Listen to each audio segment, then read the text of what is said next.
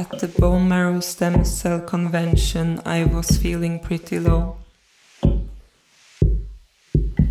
You had told me it's over because you need time to grow. I was dealing with this new information in the old way that you know.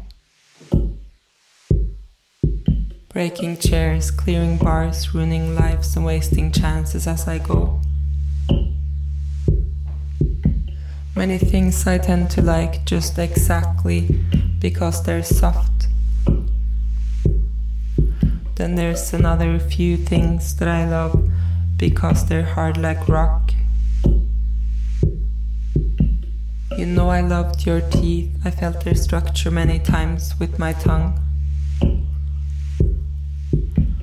You know, I loved your teeth because I kept complimenting your gums.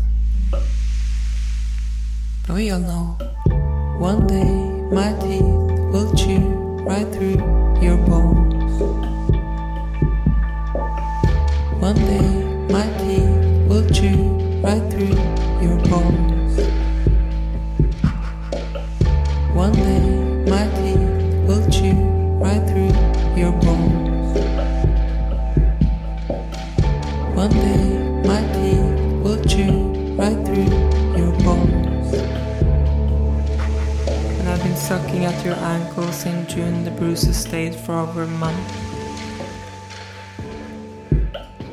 There's the thing with bruises, if they're good, you would prefer them to hold on.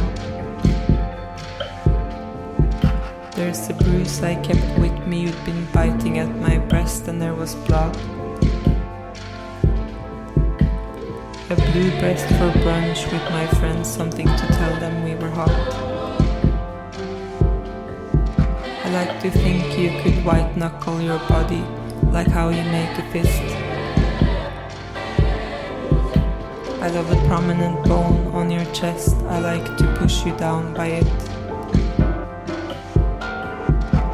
The thought we're just two skeletons wrestling in our bloody bags of skin. We've been so close, we've been so open now that it's done. I wanna live the bruise you've been One day my teeth will chew right through your bones. One day